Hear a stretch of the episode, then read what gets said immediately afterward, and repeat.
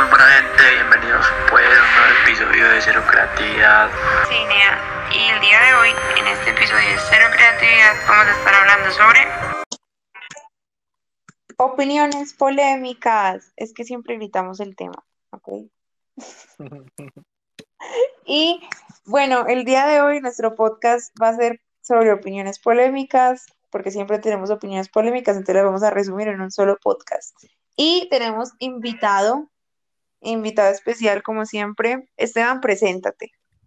Eh, bueno, mi nombre es Esteban Castro, eh, estudio en EAFIT, Ingeniería Mecánica, estoy en tercer semestre y pues nada, de antemano agradecerlos por la invitación al podcast. Oh. Mira, La, la- la gente es todo- toda cordial. A mí me llegan a invitar a un podcast yo sería como todo confianzudo. De bueno. Em- Empezaría a decir las cosas de una y a lo loco. Todo el mundo siempre. Dale. No iba a decir una estupidez, dilo tú. Que todo el mundo siempre agradece el estar acá. Y son todos lindos y todos hermosos. Y nosotros somos todos informales y, y- e irresponsables con este podcast. ¿Cómo así? Es que es- el podcast es su casa, ustedes verán qué hacen, uno acá se le invita, entonces tiene que estar más como ahí, más, más parchadito. Nada, a mí, a mí me gusta que se sientan, que sientan que están viendo el programa de Jimmy Fallon. De literal. Vale, pero, pero entonces me tienen que regalar cosas porque no, no es el programa. ¿Cómo Pero- pero- eso? Pero mentiras, este podcast tiene bastantes oyentes, tenemos oy- oyentes fieles, ya escucharon el podcast número 7 que fue con Ángela, que desde aquí mandamos un saludo, que escucha todos los podcasts. Ese fue el número 8. Ah, bueno, número 8. ah, o sea que ese es el, o sea que Ay. ese es el número 10. Sí, eso te iba a decir. Es el número 10, sí, señores. Bueno, para que vean, este es el final de temporada. ¿Cómo ¿Sabes? así? Usted, ¿cómo, ¿Cómo están dividiendo esto por 10 capítulos? Sí. Sí, pues, me Se supone, pero como se nos olvidó, el próximo capítulo es un capítulo especial. Exacto. Un season special. Mira, sino que esta, esta season se fue muy, se fue muy rápido. Van a traer al Beiro. Uy, uy, no sería mala idea. Eh, Albeiro, si estás escuchando esto y tenés que caer pues al podcast. Uy, ya sé que vamos a hablar. De Al- traigamos a Edward. Uy, parce, no. Se quedan acá hablando siete horas. Hablar filosofía conmigo. No, yo, yo, yo no hablaba de filosofía, sino que nos contara que, co- por qué lo sacaron a los profesores del colegio. Desde aquí tiramos la denuncia de los profesores que lo sacaron. No Que la mala. La mala No, pa- pero- tierna ¿Sí vieron que hoy comenzaron? Sí, Nea. Qué rabia. ¿qué, qué es esto? Pero igual yo se las devolví. Yo se las devolví y les dije, como mierda. Porque es que el, eso que Catalina Sara te estaba escribiendo por el grupo de egresados diciendo como, ay, es que quién le mandó un video a don Gerardo y dele con su hijo de puta video a don Gerardo. Curiosamente, por razones de la vida, soy la líder del, del- de la graduación, pues del coso, la mierda, la promoción de nosotros. Entonces ella me escribió por interno y me dijo que le enviara un saludo a don Gerardo muy rápido, por favor, que faltaba nuestra generación. Y yo le dije que no, que comiera mondá, que por haber echado a los profesores, nosotros no estábamos de acuerdo con eso y que por esta ocasión íbamos a pasar, que muchas gracias. Uf, Dana paradísima en la raya. Un Sí, aplauso vale. para Dana. un aplauso desde casa, parce. No, ¿cómo van a hacer eso? No, parce, rabia pero-.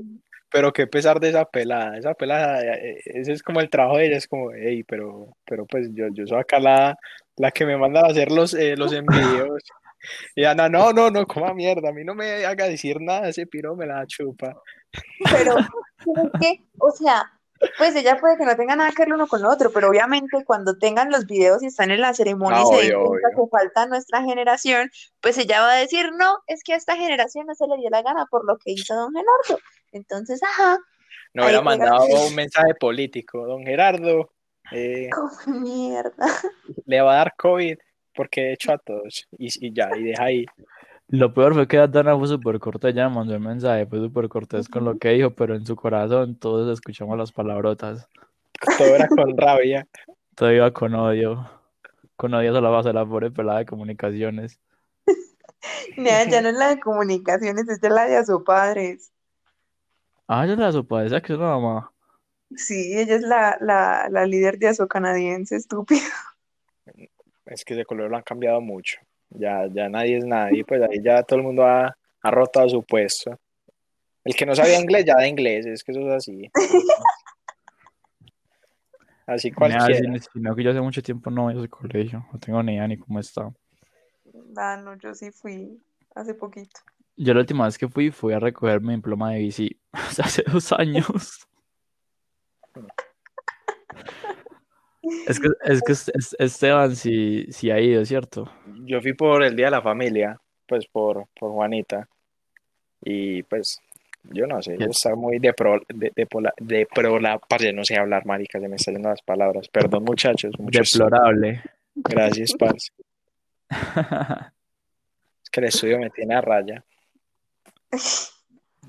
Esteban, co- com- coméntanos. A mí me parece muy, muy interesante la historia de Esteban y su cambio de carrera. Contarle a la gente para que estén enterados. Y, y, y yo, yo creo que vos sacas una reflexión muy bacana de, de todo ese proceso. Y Bueno, que nos eh, papá. Mandémosle saludos primero al papá de, de, de Esteban. Eso, para la gente Sí, que ve esa- ingeniería de producción, para que le tenga miedo. No, mentira, mi papá. Es lo más querido del planeta. Yo No, me lo encuentro por la mi- universidad y me saluda siempre. A No, mi papá, mi papá es muy querido y todo, solo que pues cuando ya está en el aula es otra cosa totalmente diferente porque él ama lo que él da y lo quiere dar bien y la gente que es vaga detesta esas cosas. A, pues, a- a mí eso me parece súper curioso. Hay profesores que tienen personalidades súper distintas. Yo tengo uno que literal en clase y por fuera súper buena gente, súper querido, súper buen profesor. Y nada, llega, llega la semana de parciales, ese man se transforma. Ese man ya se no, vuelve un demonio. ya no es lo mismo, pues. No, no. Y yo tengo la, yo tengo la teoría que es, o es porque, el- y lo peor es que los planes de él son durísimos. Yo, yo, yo, no sé si es que le da rabia o si es que el estrés lo pone de mal genio. Yo creo que es el estrés. Mentira, es que uno no sabe, parce. O internamente los odia y no les quiere decir. No, y yo, yo tenía una profesora en segundo semestre que la profesora literal se salía siempre con mitad de clase a hablar con el novio por llamada. Ay, Entonces el, el día, el día del final, el día del final la profesora tiró un final No, no, eh, no, estuvo normal, estuvo normal al final. Pero mucha gente necesitaba nota y esa vieja como que le terminó el novio. Ese día estaba putísima, entró brava, entró tirando Entró las llorando. hojas. No, no, a hablarle al novio, que salía hasta los parciales a hablarle al novio. Y a un, a un parcero mío no, no le quiso subir la nota por dos puntos del, del parcial. Estaba putísima. Us- Ustedes no tienen profesores que son muy emocionales. Pues lo, lo digo por una.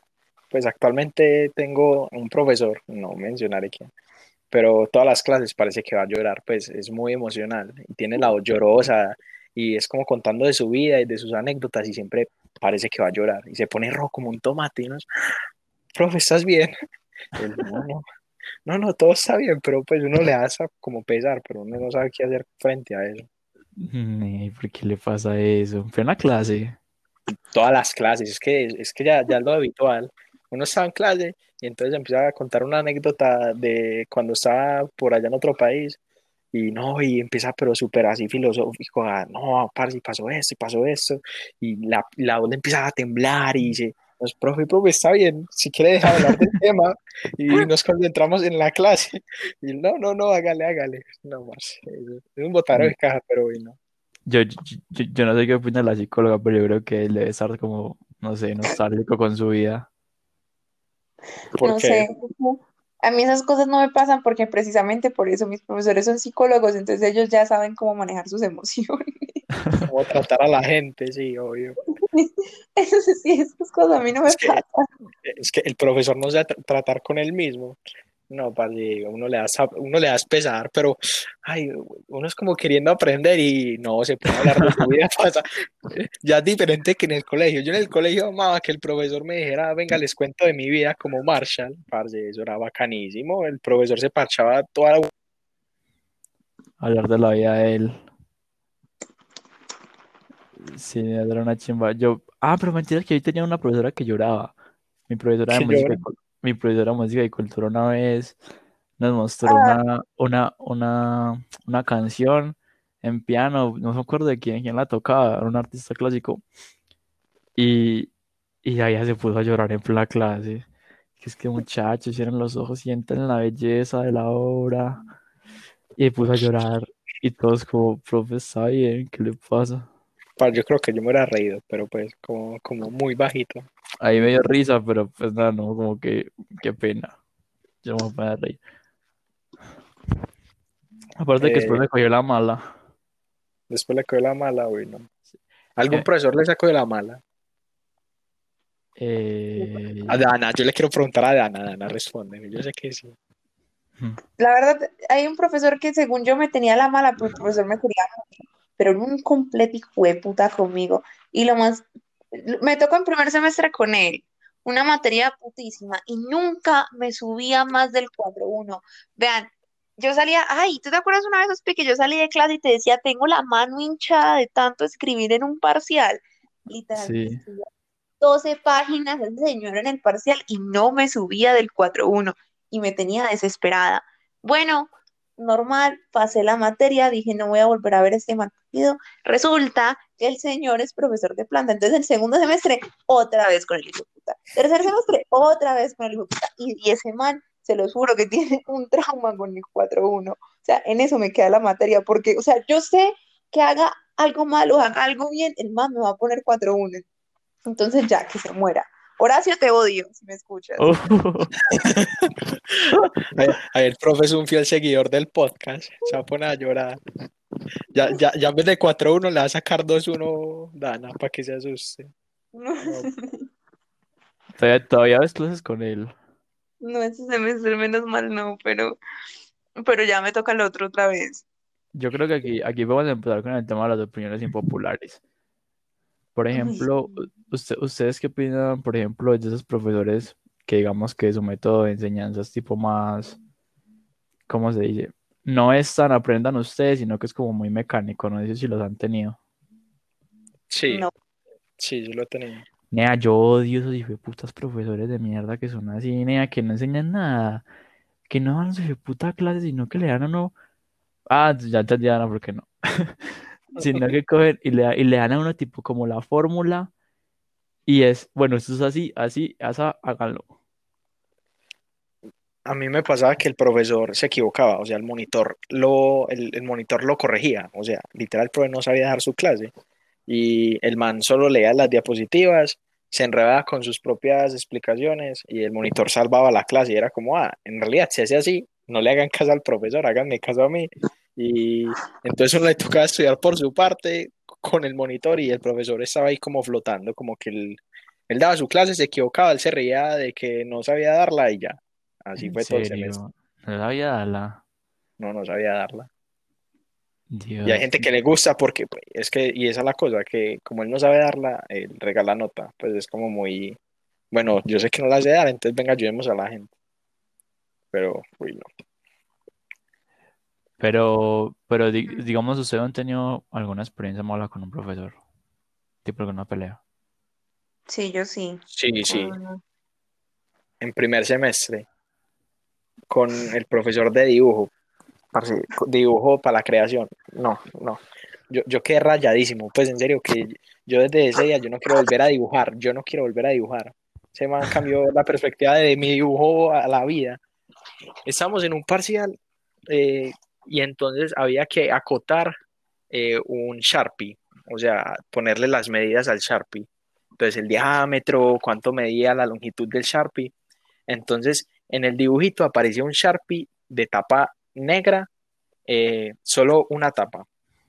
Y yo, lo, y yo lo medí con un Sharpie que tenía dos tapas.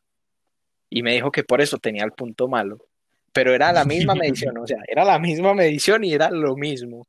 Y lo charro fue que al segundo que yo le dije al profe que no me parecía que me tenía que poner un cero por eso, eh, llegó una compañera la cual hizo lo mismo que yo y sí se lo había puesto bueno.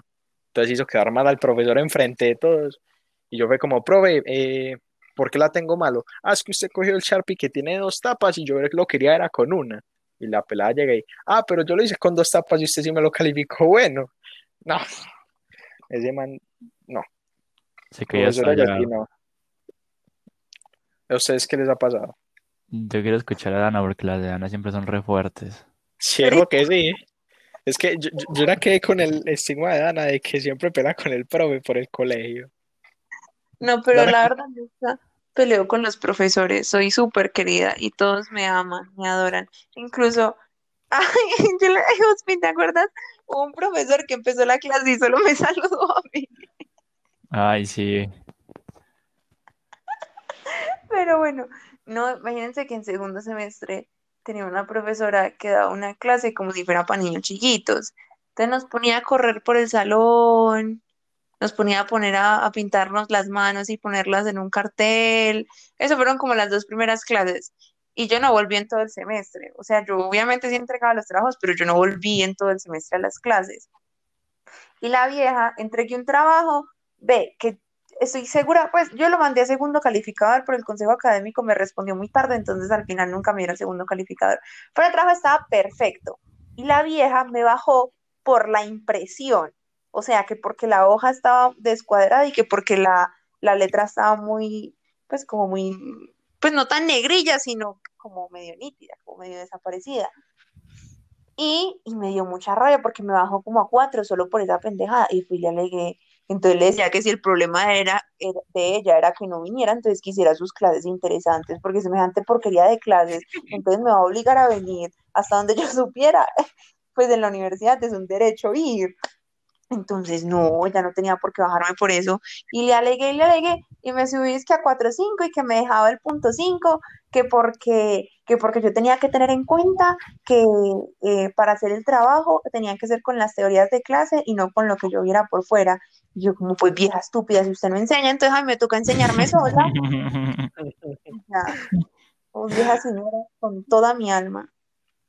A mí no, a mí no, pues a mí nunca me ha pasado nada con el profesor, pero una vez sí me tocó ver que alguien tenía un altercado con un profesor y fue un marica que literal se le paró, el man se le paró al profesor.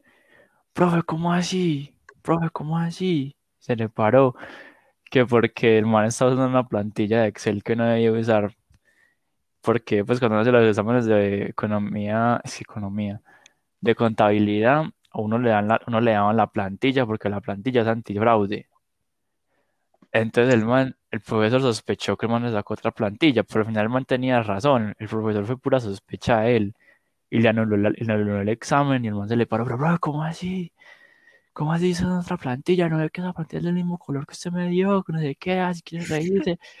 Profesor todo puto, no, no, no, no me gustan los tramposos, le quedan cero el parcial, chao, y man empezó a tirar una silla, todo puto, y el man se, y el man se fue.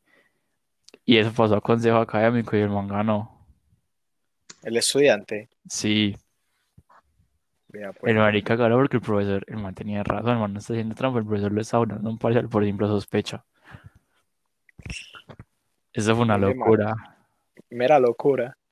¿Qué es lo más raro que les ha pasado en una clase? A mí fue que estábamos en un parcial de programación y el profesor, pues yo no sé, el- yo no el man que estaba pensando con su vida, entonces él en, era en el salón de, eh, pues de la de computación y al frente en el video estaba eh, poniendo el taller para que lo viéramos desde ahí y lo hiciéramos. Nada, el man llegó, cerró el taller, abrió la carrera de Nairo y empezó a gritar, ¡Eso, Nairo! ¡Eso, Nairo! Y, empezó a aplaudir durísimo. Y era pegándole la pared, pues, a- animando a ese man. Entonces, so- nosotros estamos rayadísimos, como, pues, eh, profe, estamos haciendo un parcial, ¿puedes hacer silencio y poner otra vez el taller para hacer el parcial bien?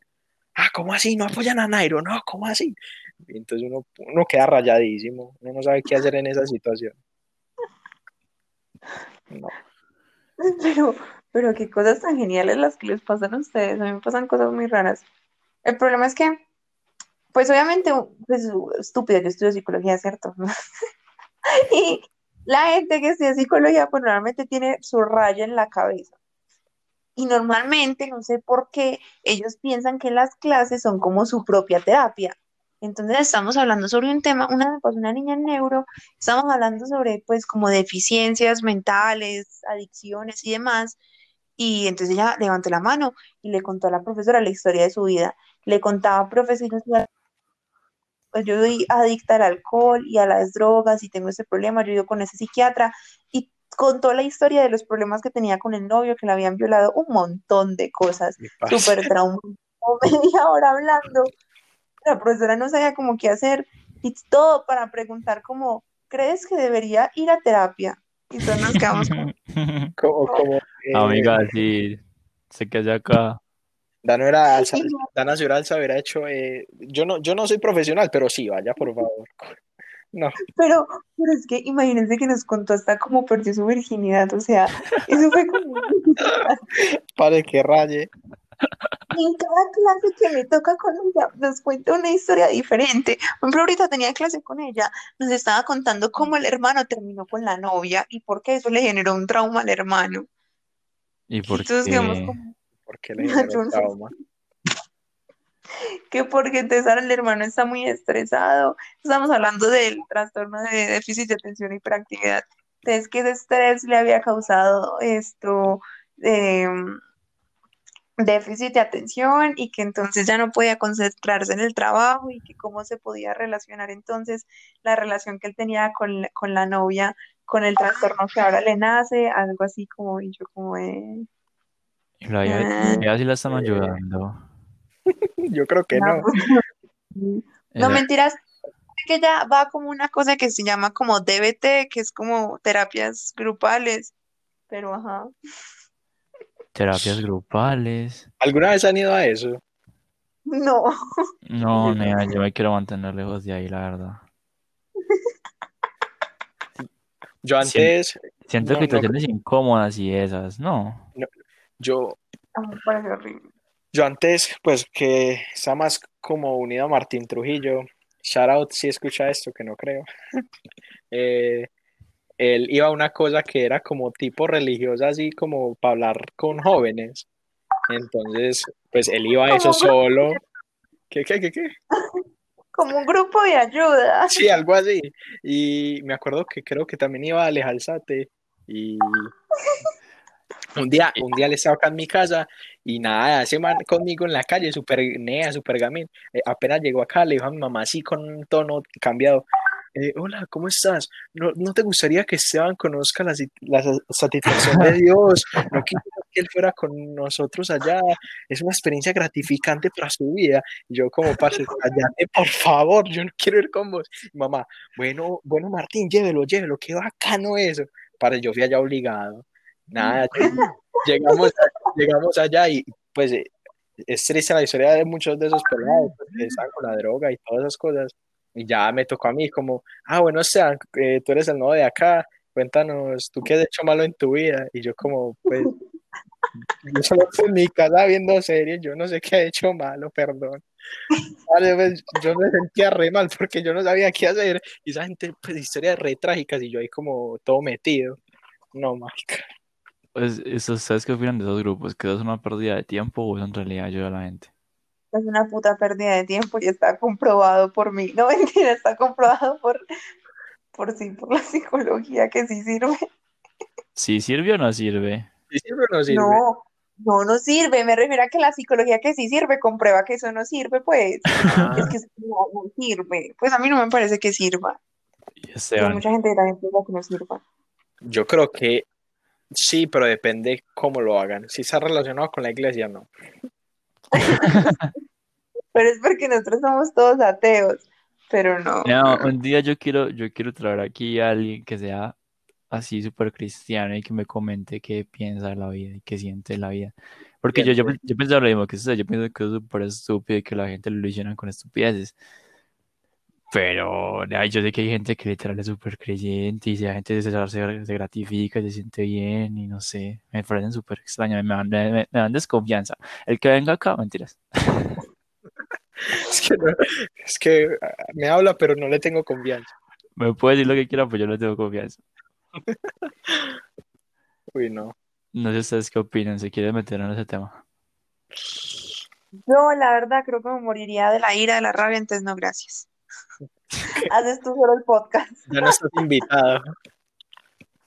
Que sea, que sea como tipo entrevista. Uno le tiene desconfianza y el otro ni le quiere hablar. Eso.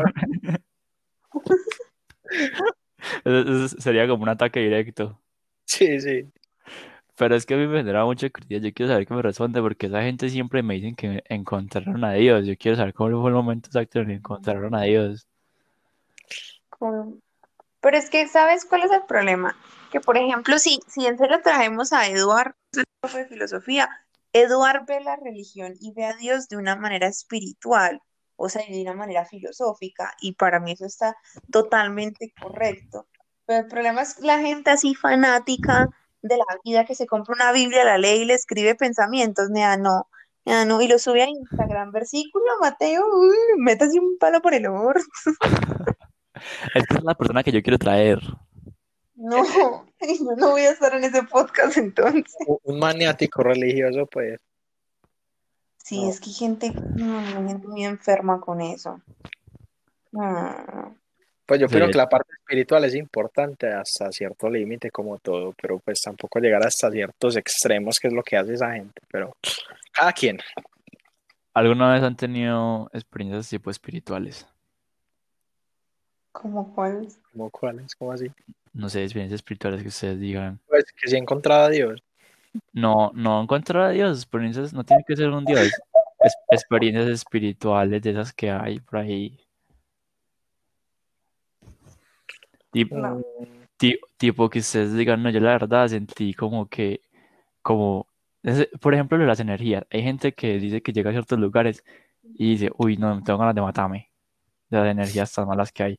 Como hay gente que literal, uno habla con ellas y uno dice, uy, nea, qué chima, me lo quiero comer, de las buenas energías que me da. me lo quiero comer. Parce, Eso, mm, eso pasa. ¿Ustedes creen en el horóscopo y la gente que dice como, ay, no, es que usted es al...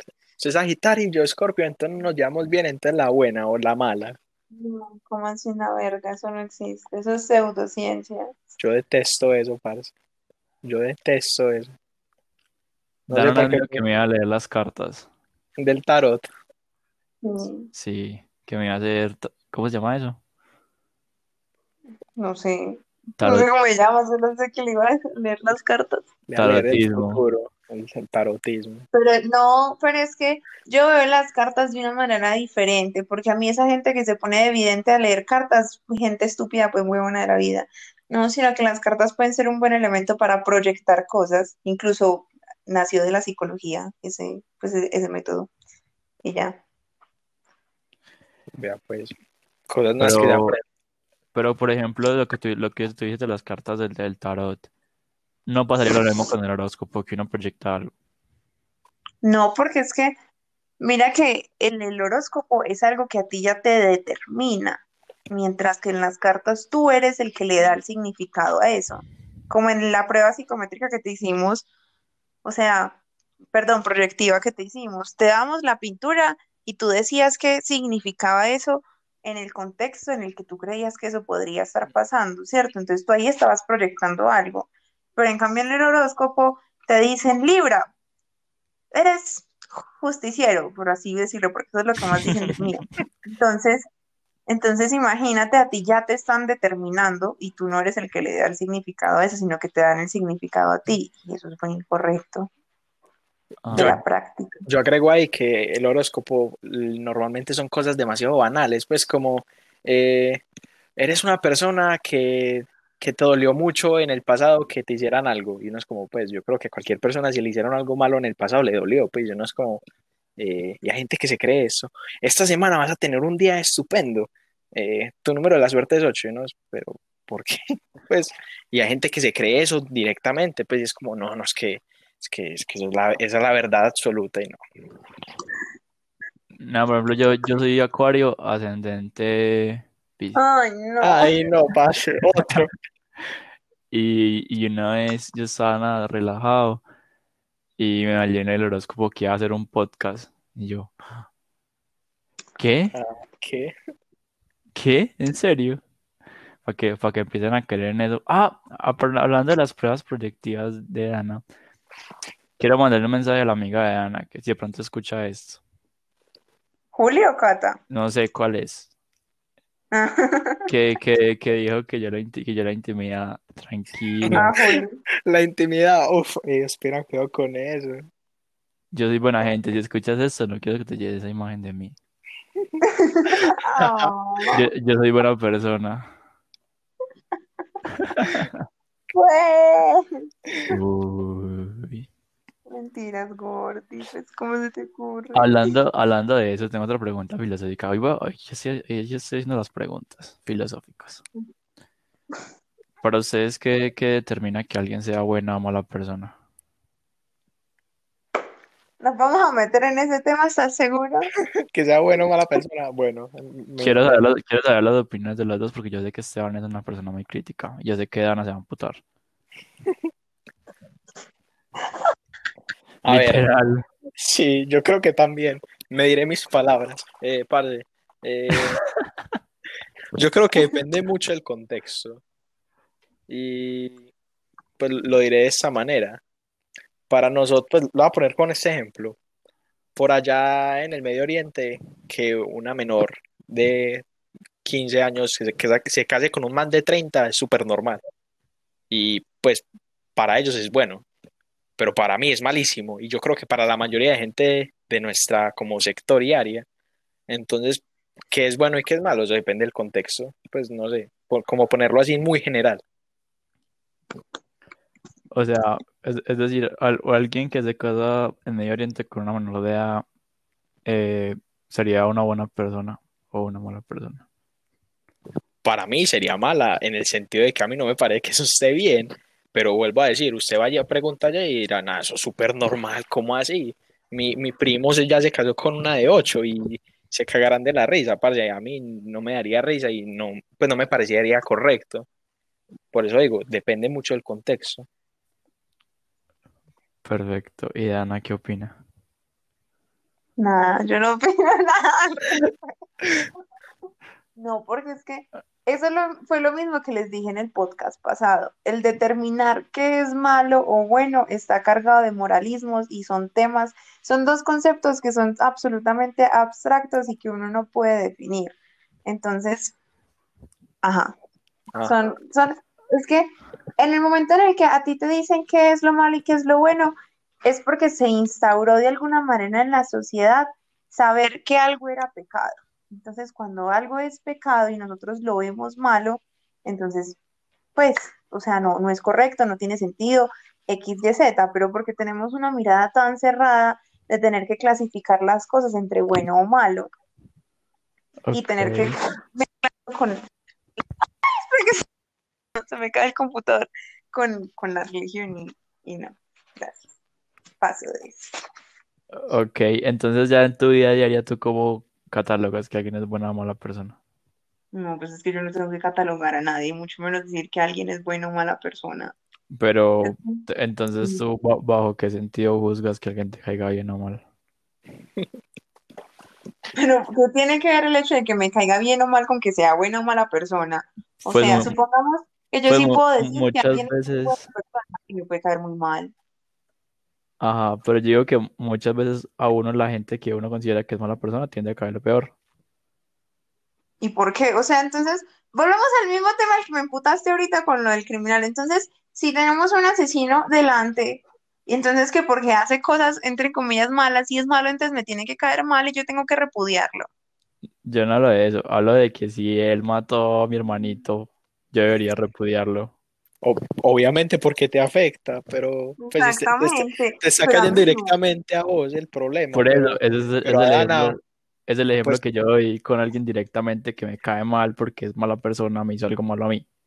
pues puede que Ana empatice con vos y diga, "Ay, bueno, eh, mata al hermanito de Ospina, por eso me cae mal, pero no necesariamente es porque le afecte a ella, es más como una, pues empatiza con vos. Es que ese es el problema, que, que creo que el- la empatía tiene que ser transversal independientemente de los actos de la otra persona y uno calificarlos, porque es que es muy subjetivo el saber qué es malo o bueno. Lo que estaba diciendo ahorita Esteban, pues para nosotros, pues para él eso es malo, pero para alguien allá en el Medio Oriente eso está bien y está normal. Entonces, si para alguien en medio de su mundo y en medio de su cuento está bien asesinar a alguien más, ¿qué soy, quién soy yo para decirle, ir a decirle a la- al pobre man que tiene un trastorno mental, decirle, no, tú eres una mierda de persona, lárgate, me caes mal porque haces cosas malas. No, yo no tengo ningún criterio para estar diciendo que es malo o bueno. Acá que Ah, estemos hablando de lo malo y lo bueno, yo les quiero poner un caso que yo les comenté en estos días. Porque a mí sí me genera mucha duda lo que la gente responde. Y bueno, pues así como para resumirlo, trata de que en Estados Unidos, en California, una pareja de lesbianas adoptó un niño. Pues un niño pequeñito, tenía, póngale, tres años. Y el, pela- el pelado tenía problemas de aprendizaje y se comunicaba con señas. Y supuestamente por las mamás, el niño a los tres años, a través de señas, dijo que quería ser una mujer. Y ya en ese momento ya no es niño, sino niña, porque las, la, la mamá, pues las mamás dijeron que él se quería volver niña, hicieron los trámites, eso se volvió mero problema por allá. ¿Ustedes opinan que un menor de edad, pues, ¿a qué, a qué edad un, un menor podría cambiarse su género? Uy, prime- primero que nada, pues no sé, pues no, está muy mal hecho lo que hicieron a mi parecer. Ah, bueno, hizo lo otro. ¿Ustedes qué parecen lo que ellas hicieron? Eso, lo otro. A mí me parece que está mal hecho. Pero, pero ¿cómo así? ¿Cuántos años tiene el niño? En ese momento tiene 11 y era Tomás y ya se llama Tammy. ¿Y a qué edad la cambiaron de sexo? A los, eh, a los cuatro años, cinco años. ¿Y el niño cómo está ahora? ¿Cómo está ahora? Parce, ya es mujer. Pero pues eso, eso, eso depende porque pues puede que el niño diga, no, pues la verdad estoy bien siendo una niña. O no, o no mentira, es el man. Como venía diciendo, como venía diciendo, eh, pues obviamente está mal hecho lo que los días hicieron porque están decidiendo por el, por el niño que no tiene ni uso de razón. Y nada, pues si quieren ser las mamás lesbianas buenas y progresistas, esperan a que el pelado esté grandecito y pueda decidir si quiere operación o quiere operación, lo que sea. Dana, ¿qué opina? Suspiro largo. Pues yo tengo las opiniones más polémicas para todo, pero es que vean, eso es como andar diciendo que entonces cuando uno cumple la mayoría de edad, entonces ya uno sí es suficientemente maduro para votar y para ir a tomar, pues para ir a comprar alcohol, tomarlo y comprar drogas. Pues, o sea, Pero que es que, pero, es que no es eso, es que él tenga luz de razón para determinar lo que en realidad quiere, porque si le da por hacer cambiarse de sexo a los 5 años y a los 11 ya quiere volverse a cambiar porque se arrepintió. Sí, porque ya le gusta volver a ser hombre. Pues Pues nada, porque fue sí, la sí. del niño. No, oiga, nada de eso. Si, si, si yo tuviera tomado las decisiones a los 5 años, nada, quién sabe qué sería de mí. Pero es que Literal. A ver, pero es que, o sea, pónganse en los zapatos de una persona que nace, porque es que ellos nacen no sintiéndose en su cuerpo, o sea, sintiéndose como que hay una incongruencia y un cortocir- un cortocircuito entre su cabeza y el cuerpo con el que nacieron. Perfectamente un niño a los tres años puede estar jugando, una niña puede estar jugando con carritos y, y puede querer ser un niño. Y pues si el niño quiere ser un niño, pues si las mamás le concedieron el deseo y ya después el niño está grande y dice, no, la cagué, quiero, no, de verdad no quiero ser un niño, pues allá ya verá él y él verá si vuelve y se que quiere hacer con su vida. No, ¿cómo le va a hacer eso el daño? No, pero es que, pero es que A mí me cambiar. parece, no, me parece perdón. mucho más horrible tener a un niño con una frustración de sentirse que está en el cuerpo en el que no es. Eso más peor, es peor que un niño crezca con esa frustración a que crezca feliz siendo una niña. Pero es que para mí sería más una tipo una frustración que sea que el man está confundido y que no que en realidad quiere ser una niña. Pues además si las mamás son lesbianas, pues deberían saberla llevar por ese camino.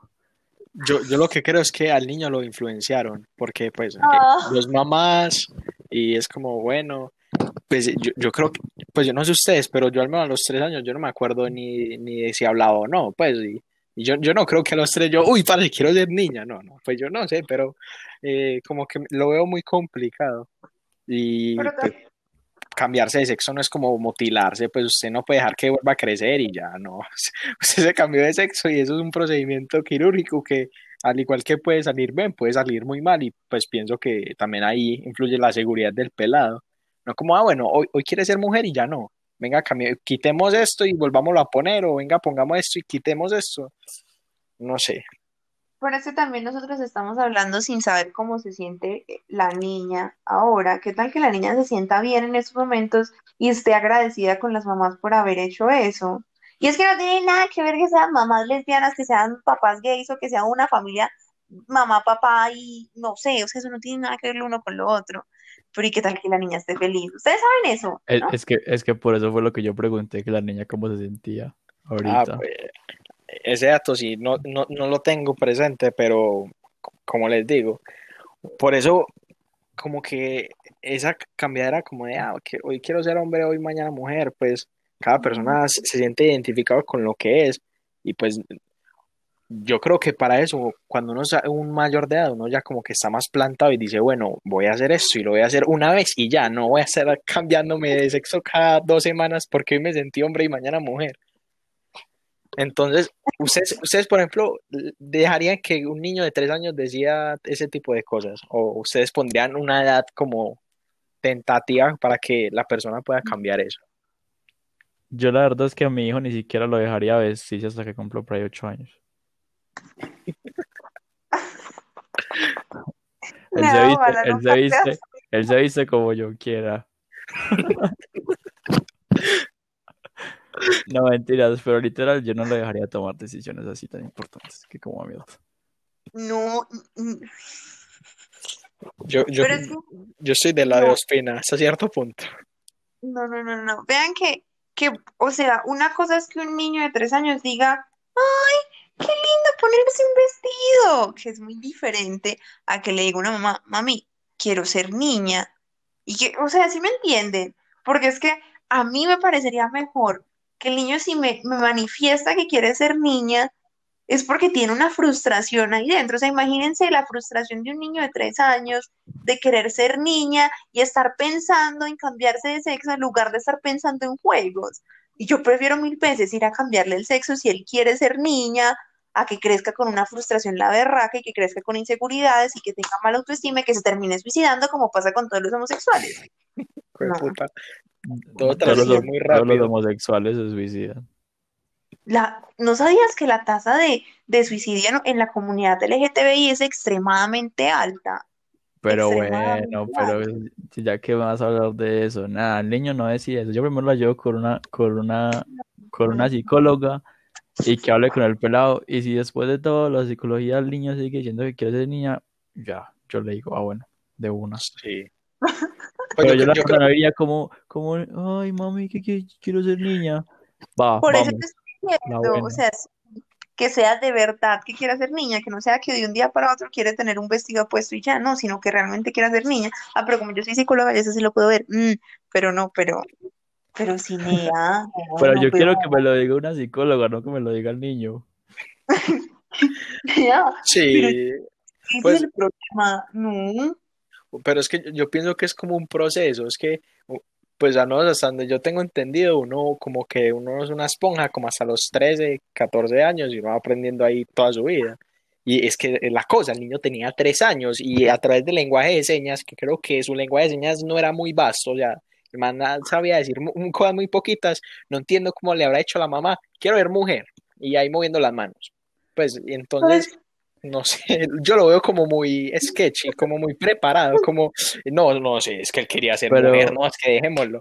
pero yo creo que si el, si el niño está feliz en este momento, puede que la mamá se lo haya entendido bien y no haya sido que el niño estaba, estaba diciendo, exacto. mamá, mamá, quiero galletas.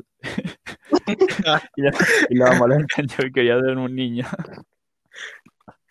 Es que, eh, Por eso, que el niño esté cómodo, o sea, si el niño de 11 años no estuviera cómodo con ser niñas, hace rato hubiera salido la polémica en todas partes de que un par de lesbianas convirtieron a, a un niño en niña porque se les dio la gana. Si el niño está feliz, es porque no, no- y no hay polémicas porque está feliz siendo niña.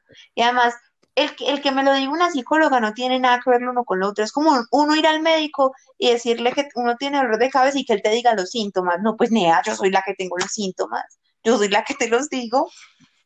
Bueno, pero yo la verdad, yo prefiero que lo vea ya para asegurarme. Yo si me duele un brazo, yo prefiero asegurarme que lo tengo roto.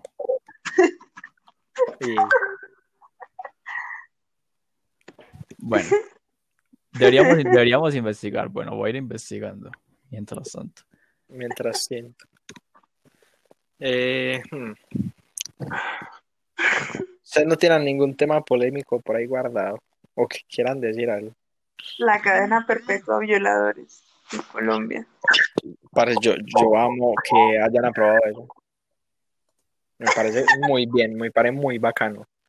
Colombia es un chiste, pues literal Colombia en todos los ámbitos es un chiste. Colombia, pues es que, pues y de lo más mínimo a lo más importante, Colombia es un chiste y la gente no se toma nada en serio de sus trabajos ni de sus vidas. Pongo el ejemplo más simple, usted se mete a la página del éxito a investigar algo y esa página parece hecha por un niño de preescolar, pues. Y empecemos por ahí y vamos escalando sucesivamente y todo es un chiste. Pues, ¿cómo es posible que alguien mate a alguien, lo robe, lo apuñale y le digan, ah, parcero, hágale, deme 70 lucas y lo sacan en media hora y ya, y no pasó nada? La, noticia que encontré sí será esta, estoy sorprendido. Sí quería ser niña.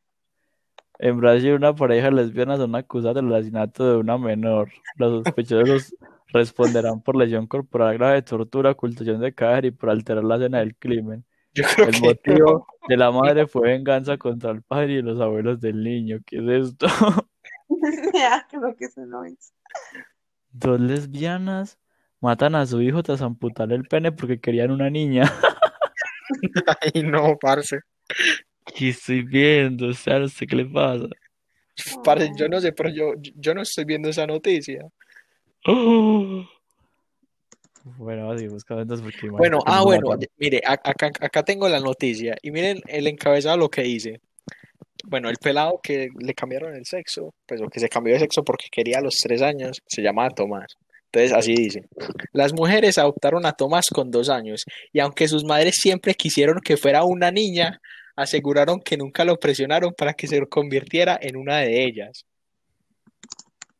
O sea, Dana, es lo que yo digo, puede que el pelado esté bajo presión de las mamás como sería ser niña. Y eso también es lo que la gente, por eso es que alegan tanto el tema. Por eso, pero han hablado con el berraco niño niña. El niño niña. No han hablado con él, no entendía que, que va a saber la gente que dejen de ser tan metida. Y dice, según las madres, según las madres, o sea, no hay, no hay nada así como por escrito. Las primeras palabras que dijo Tomás por lenguaje de señas fue, soy una niña. Yo, yo, yo eso lo veo como muy planeado. Como no, bueno, vamos a decir que, que, que, ya, que, que este pelado que no sabe hablar en señas dijo que quería ser niña, lo cambiamos de sexo y ya tenemos unas niñas, que es lo que queríamos. No, Dios santo. Dios Bueno, santo. en ese caso en especial, hay- es verdad, hay que preguntarle al niño si quería ser niña. Sí, Suena como una película de, de chiste, pero sí, de verdad, el niño, o sea, si no era lo primero que decía, porque ya como que fueran las primeras palabras, eso ya está como rarito.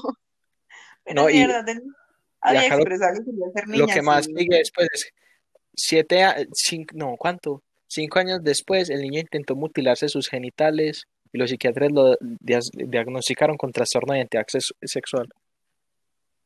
Hmm. Mm, Pero, De la uy, misma noticia. qué Sí, es la, locura. eh, es la misma noticia. Te va- No, Dana, ¿qué tienes para opinar? ¿Sobre qué? O sea, Sobre ya, esto. Sí. ya les, ya les volví a cambiar, No. es el mismo tema, pero más con más información. No, pero sí, no, ya en ese punto ya obviamente uno se da cuenta que el niño no está contento con eso y que sí fue un error, pero es que nos habías dicho que el niño les había dicho a ellas por lenguaje de señas que quería ser niña, pero no Por eso. las primeras palabras. O sea, Pues es que, por- pero es que es un niño de tres años, pequeño detalle. un niño de tres años que tiene problemas para comunicarse. Mira, Pero, Uno- pero uno entonces- queda, entonces uno no queda, uno a qué edad empieza a decir sus primeras palabras. Yo no me acuerdo, pues. Más o menos al año y medio, dos años, uno ya sabe hablar como mamá, Pero- papá, sílabas. Ya después de los dos años y medio puedes em- empezar a construir eh, Oraciones. oraciones de dos o tres palabras máximo. Ya después de los tres años, ya sí. Ya después de los tres no. años, quiero ser mujer. Vea, pues. Pero después del año ya entiendes el- la sintaxis y la semántica de lo que estás diciendo. O sea, tú ya sabes que, mamá, qué es lo que significa mamá y qué es lo que representa mamá. Igual que si le dices a alguien quiero ser niña, pues tú sabes tú, en tu conciencia que sea un niño de tres años, él sabe qué significa semánticamente y sintácticamente. Pero si son las primeras palabras del niño, bueno, ahí ya, ya están como trastornadas. Pero entonces las viejas están en la cárcel. No, no sé. Toca investigar más. Sí, Pero hasta- sí, hasta llega la noticia. oscura. Sí. Todo fue pasando de brillante a oscuro, lentamente. No. De- Dana pasó de defender todo a repudiarlo. No, yo no repudio a nadie. Ay, Ah, ay, ya va a empezar. No, pero esperen que Esteban estaba contando por qué Colombia es un chiste y, le- y estaba súper de acuerdo con la cadena perpetua. Ay, pero tú no dices tu opinión. de No, que- yo ya a esperar a que te van a terminar y yo doy la mía. no, no, da la tuya, yo ya continúo con por qué Colombia es un chiste. Pues, ah, yo estoy de acuerdo con Colombia es un chiste. Por ejemplo, lo que pasó con Uribe, Nea, que, que renunció y llegaron a mandar a que lo juzguen en la fiscalía. Nea, es una estupidez más grande que yo he escuchado. Lo combia, Lo combia, epa. Lo combia muy duro. Nea, ¿cómo se les ocurre dejar renunciar a un senador en plena investigación? Para que Nea, investigue el amigo. ¿qué sentido tiene esa mierda? Y obviamente lo va a ir a juzgar un fiscal Que que está más, está más por debajeado que quién sabe qué. No, no, es que me parece de locos. Me parece Sí, de locos por eso. que este país. Este país es un chiste. y Y, le- y está, y luego está esa puta, ca- esa puta cadena perpetua, nea, que, que la, ven- se la vendieron a todo el mundo como la mejor solución del mundo y eso nunca lo van a aceptar porque es inconstitucional. Y el, Espera. preside- y el presidente, y el presidente salía todo orgulloso de hablar de la cadena perpetua. Dios presidente no se ha leído la Constitución de Colombia. Nada, no se la sabe. La vio en el colegio y seguro hizo trampa. No, pero espérate que Esteban estaba diciendo que le parecía muy bien la, la, la sentencia. Ah, pues es que, es que en palabras y en papel todo suena muy lindo. En acciones cuando las cosas fallan. Y seguramente lo que va a pasar con eso. Obvio, qué bacano que a, la gente que pues, viole menores para la cárcel toda su vida y que a, la- a las demás personas que piensan que van a hacer eso vean las repercusiones y no lo hagan. Pues es que esa es como la idea de esas tipo de medidas tan drásticas. El problema además, es que seguramente no van a llegar a nada. nada más- además esa, me- esa medida a mí me parece, pues, pues como, ¿cómo es que se llama eso? Una, una pena de muerte, literal. Uno, ¿cómo se le ocurre sentenciar a alguien toda la vida en una cárcel colombiana? Nea, eso a mí me pareció muy inhumano, muy inhumano. Y no te- ¿Y no te parece inhumano que, que violó a una niña, la mató, lo que sea? Nea, pues, pero es que la- la- las condiciones de la cárcel en Colombia no, es- no están hechas para que alguien pase toda la vida en la cárcel. Uy, no. Vean, aquí estoy viendo mi tesis, estoy viendo pasar mi tesis por mis ojos. Mi tesis de... Uy, no. No, pero es que les voy a dar mi opinión sincera desde lo que he estudiado. Ujú.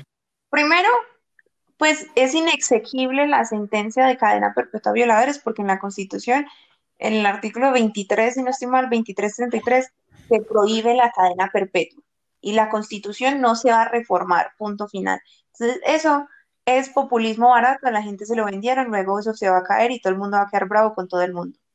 Segundo, es que a mí, yo sí estoy de acuerdo con los pies extremadamente indigno y una cárcel colombiana no cumple, como dice Esteban, de, de que no, es que eh, la cadena perpetua también es para prevenir que la gente cometa este tipo de actos, pero es que ese no es el punto de la cárcel, o sea, la cárcel y el derecho no están hechos para la prevención, sino todo lo contrario, son la consecuencia de un acto que ya se hizo. Entonces a ti no te mandan a la cárcel para prevenir que violes a alguien. ¿Sí me entiendes? Si a ti no te dicen si violas a alguien, te vas de cadena perpetua para la cárcel, porque eso es realmente una persona que tiene una pulsión sexual de querer violar a alguien, no le va, no, o sea, le va a importar tres kilos de verga, literalmente. Pero cuando Entonces- llegó la, lo de prevenir es, pues, prevenir que haya nuevos casos, porque la gente va a decir, uy, a este man está en la cárcel toda su vida, uy, ¿será que sí valdrá la pena hacerlo? Pues al menos yo pienso que en un momento en su cabeza pensarán eso por algún instante, ya después lo harán y no lo escogerán y ya, y si sigue la vida como si. Pero las personas que violan no son personas normales como nosotros, o sea, no son un ser humano más racional que piensa, ¿será que sí vale la pena? O sea, como nosotros, ¿no? Es que, ¿será que sí vale la pena hacer trampa en el examen para que me echen de la universidad? O sea, las personas que hacen ese tipo de actos no piensan racionalmente como nosotras, simplemente están enfermas. Y así como una persona con cáncer se le tiene que hacer quimioterapia porque está enferma y hay que salvarle la vida, lo mismo hay que hacer con una persona que viola. Lo siento mucho por todos. Lo siento mucho. Igual, igual yo creo que lo peor de ese caso no es tanto eso, porque eso no lo van a aceptar igual. Yo creo que el peor del caso es que Peña salga al presidente a mentirle uno a la cara, como si la gente, como si la gente fuera huevona, como si la gente fuera estúpida. La gente es estúpida.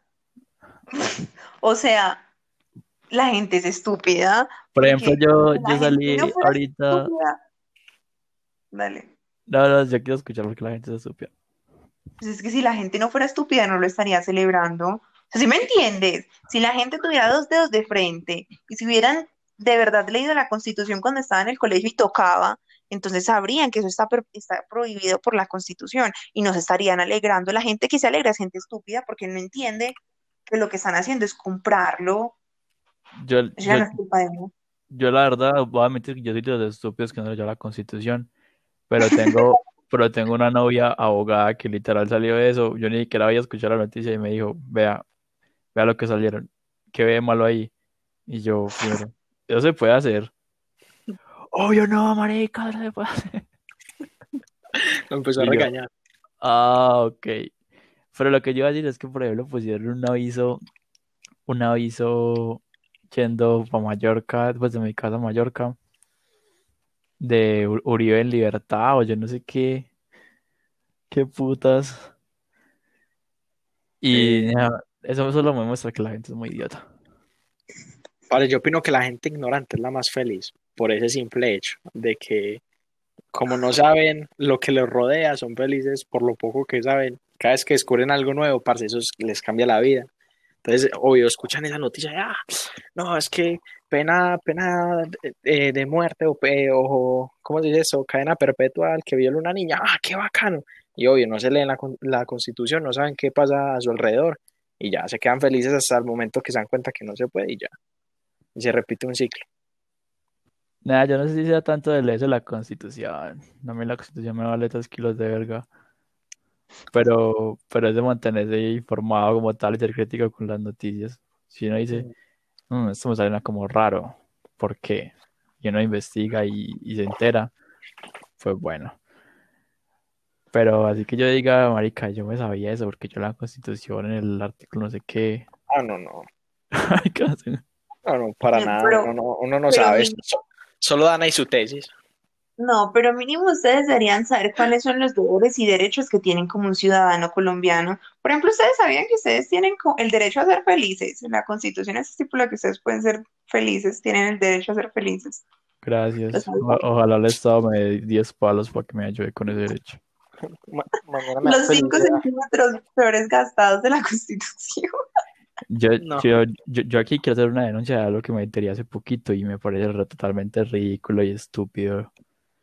Qué cosa. Us- us- us- usted- ¿Ustedes saben cómo, cómo funcionan las medidas san- sancionatorias de la policía?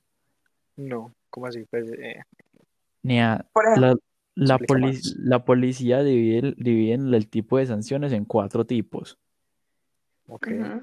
Y en esos cuatro tipos dividen un montón de sanciones, un montón de comparendos que le pueden poner a usted. Eso está en el código de policía. Entonces quiero saber, ¿ustedes, ustedes sabían eso primero? No. Sí. Bueno, quiero decirles que me enteré que literal, si usted lo encuentra eh, portando drogas en algún lugar público, a usted le pueden dar una multa tipo 1. La multa tipo 1 es multa tipo pedagógica. Ujú. Es decir, ah, vea, vaya, tal día, tal clase, eh, haga trabajo social, tanto tiempo, así. Ujú. Y él luego está la multa tipo 4. ¿Saben? Un ejemplo de multa tipo 4. No. Dana. Creo que sí, creo que es una multa económica y además de económica también es, no sé, no sé qué más tienen que hacer, no sé si los meten como en el calabozo por cierto tiempo. No, la, Claro. la- la tipo 4 es económica y tiene diferentes tipos de gravedad. La que, hay otra que es la tipo 2 y 3, que es la multa que es pedagógica y aparte es de pago. Pero, por ejemplo, la, a mí me parece ridículo que, por ejemplo, la multa tipo 2 entra, por ejemplo, el porte de armas blancas. O sea, si usted lo encuentra en el metro con una navaja, usted le pueden poner una multa tipo 2. O sea, ir a clases y aparte pagar. Pero, pero papi, si, si, si, si usted lo cogen por ahí mal parado en el carro, haciendo quién sabe qué cochinadas, multa tipo 4 y, y, y depende de cómo lo encuentren, le, le ponen la gravedad que quiera. ¿Cómo Ah, así? papi, ¿Cuán- ¿Cuántas prendas tiene encima, pues? Sí, papi, sí, sí, Le cuentan sí. las prendas. Si usted lo coge muy en pelota y sin, y sin usar preservativo, gravedad tipo 3, mijo, y se lo llevan.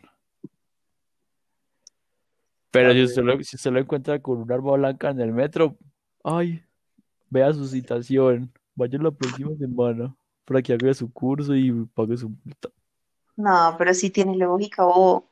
Nea, no tienen absolutamente nada de lógica que uno no pueda, pues que no pueda arrestar a alguien que lo vean con un arma blanca en el metro.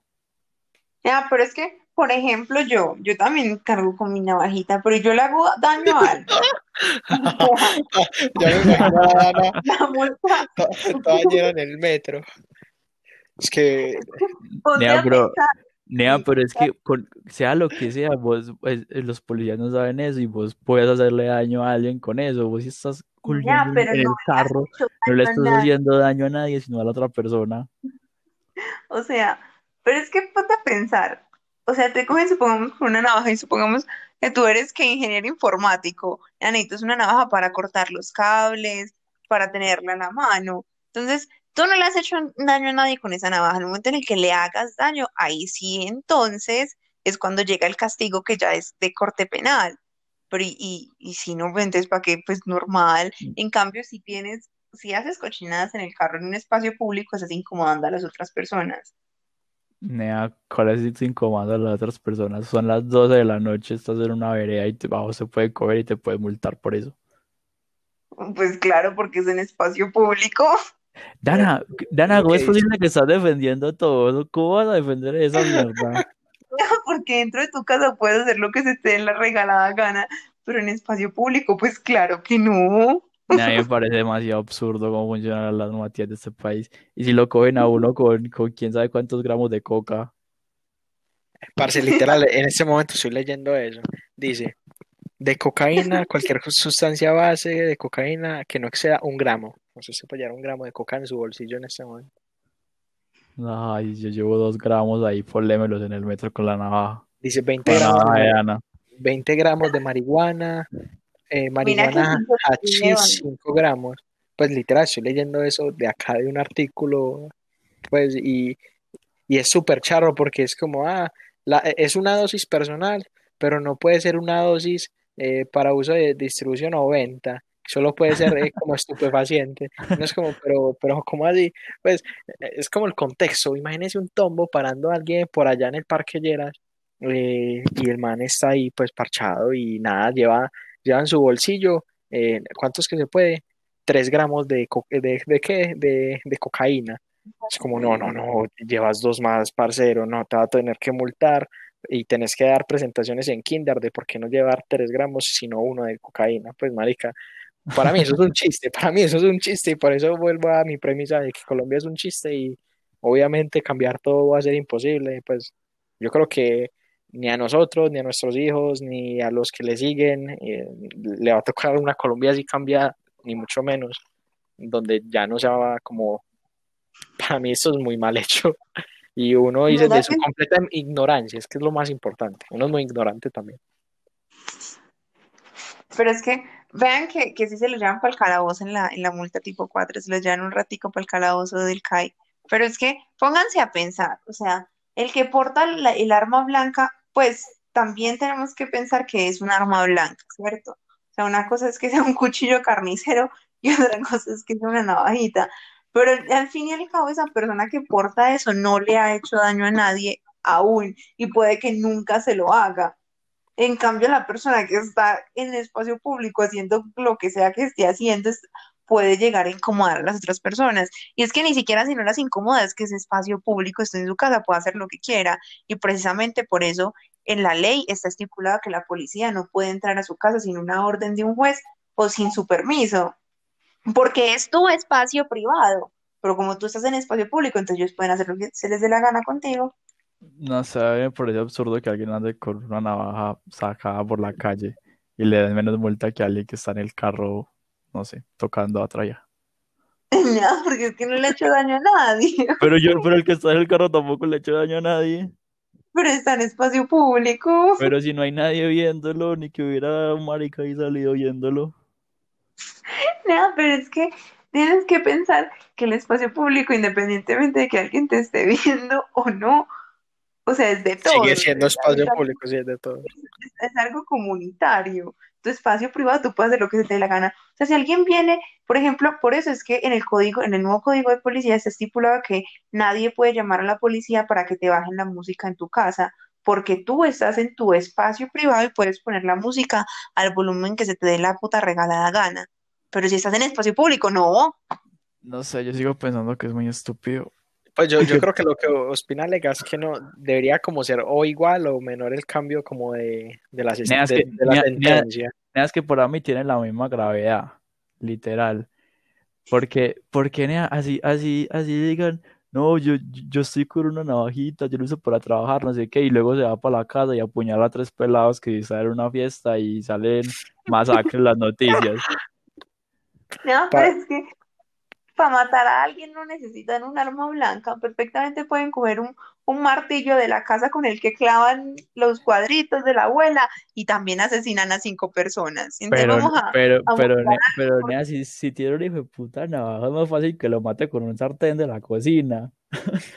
Le pego las 10 puñaladas y ya. Pero Dana, Dana, hoy, hoy- hoy te levantaste mal. Hoy, hoy, hoy- no están, eh, hoy se están contradiciendo. Hoy, hoy, hoy, hoy no estás, no, Dana y yo siempre nos contradecimos, pero hoy no estás fina, Dana. No está fina.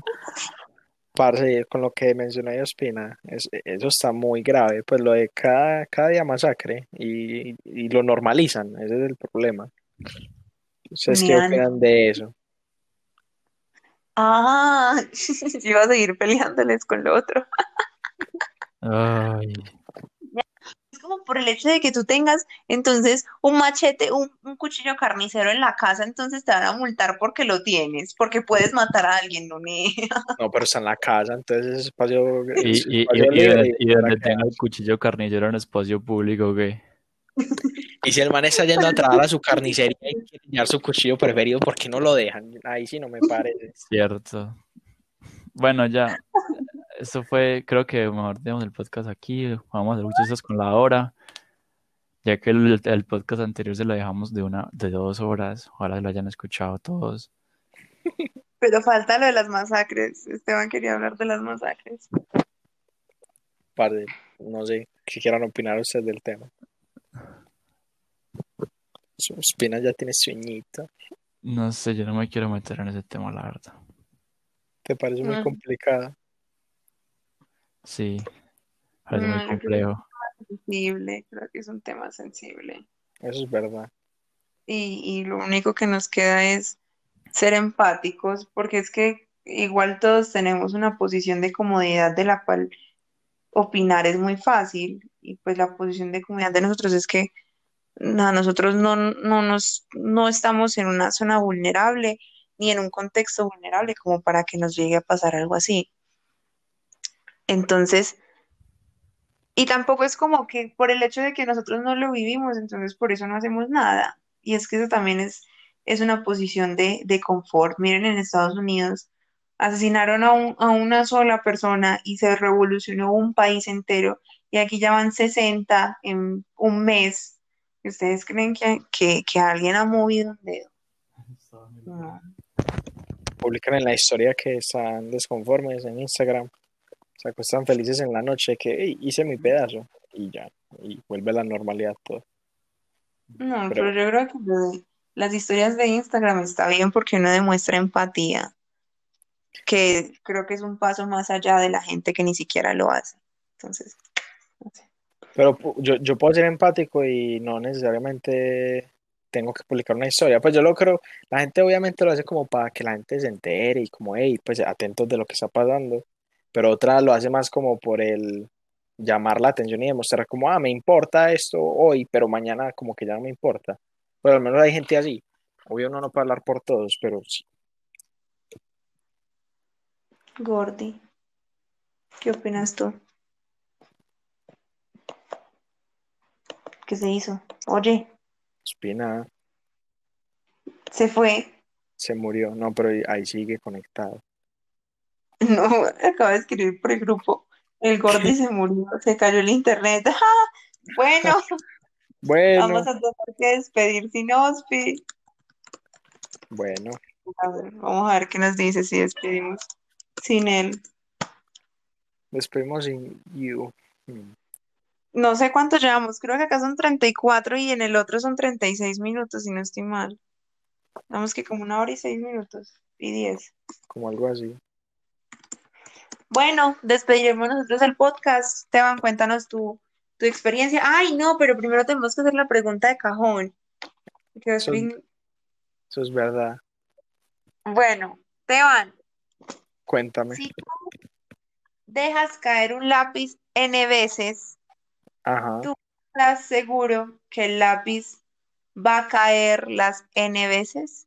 No, espérate. Si tú tiras el lápiz N veces, o sea, N veces al infinito, ¿tú estás seguro que el lápiz va a caer N veces?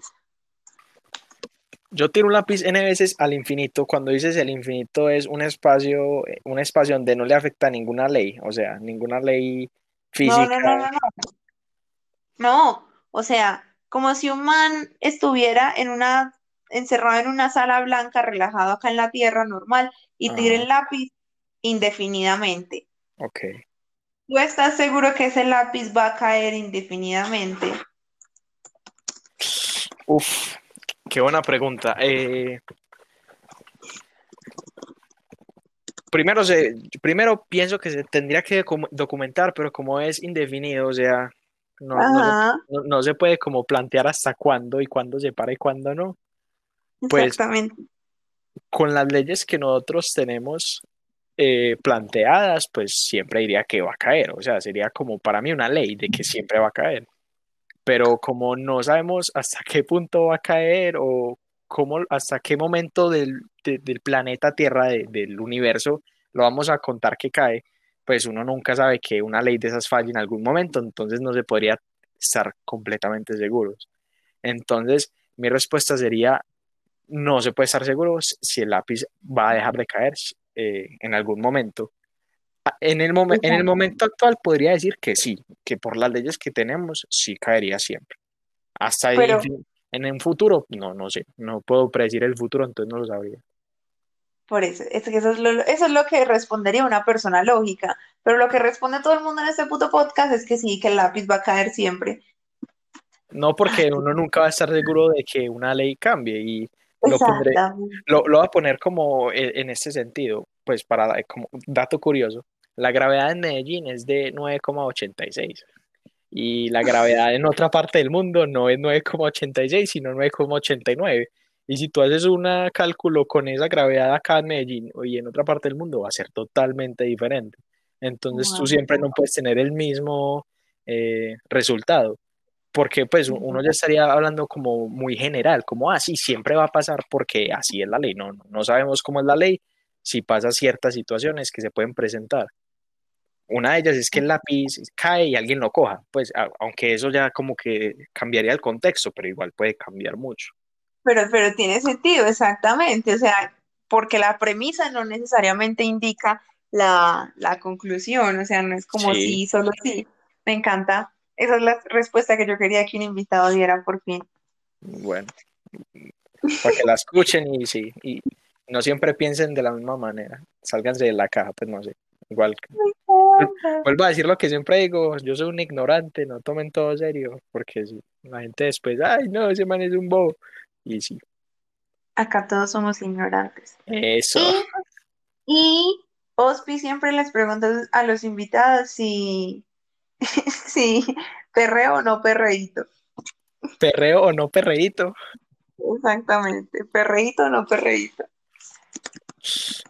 Yo te voy a decir la verdad, a mí esta cuarentena me ha afectado mucho, yo necesito Ah, perreíto. bueno, ya sabemos que Esteban es de perreíto. Sí, sí. Sí, porque creo que ninguno nos, no nos ha respondido no perreíto.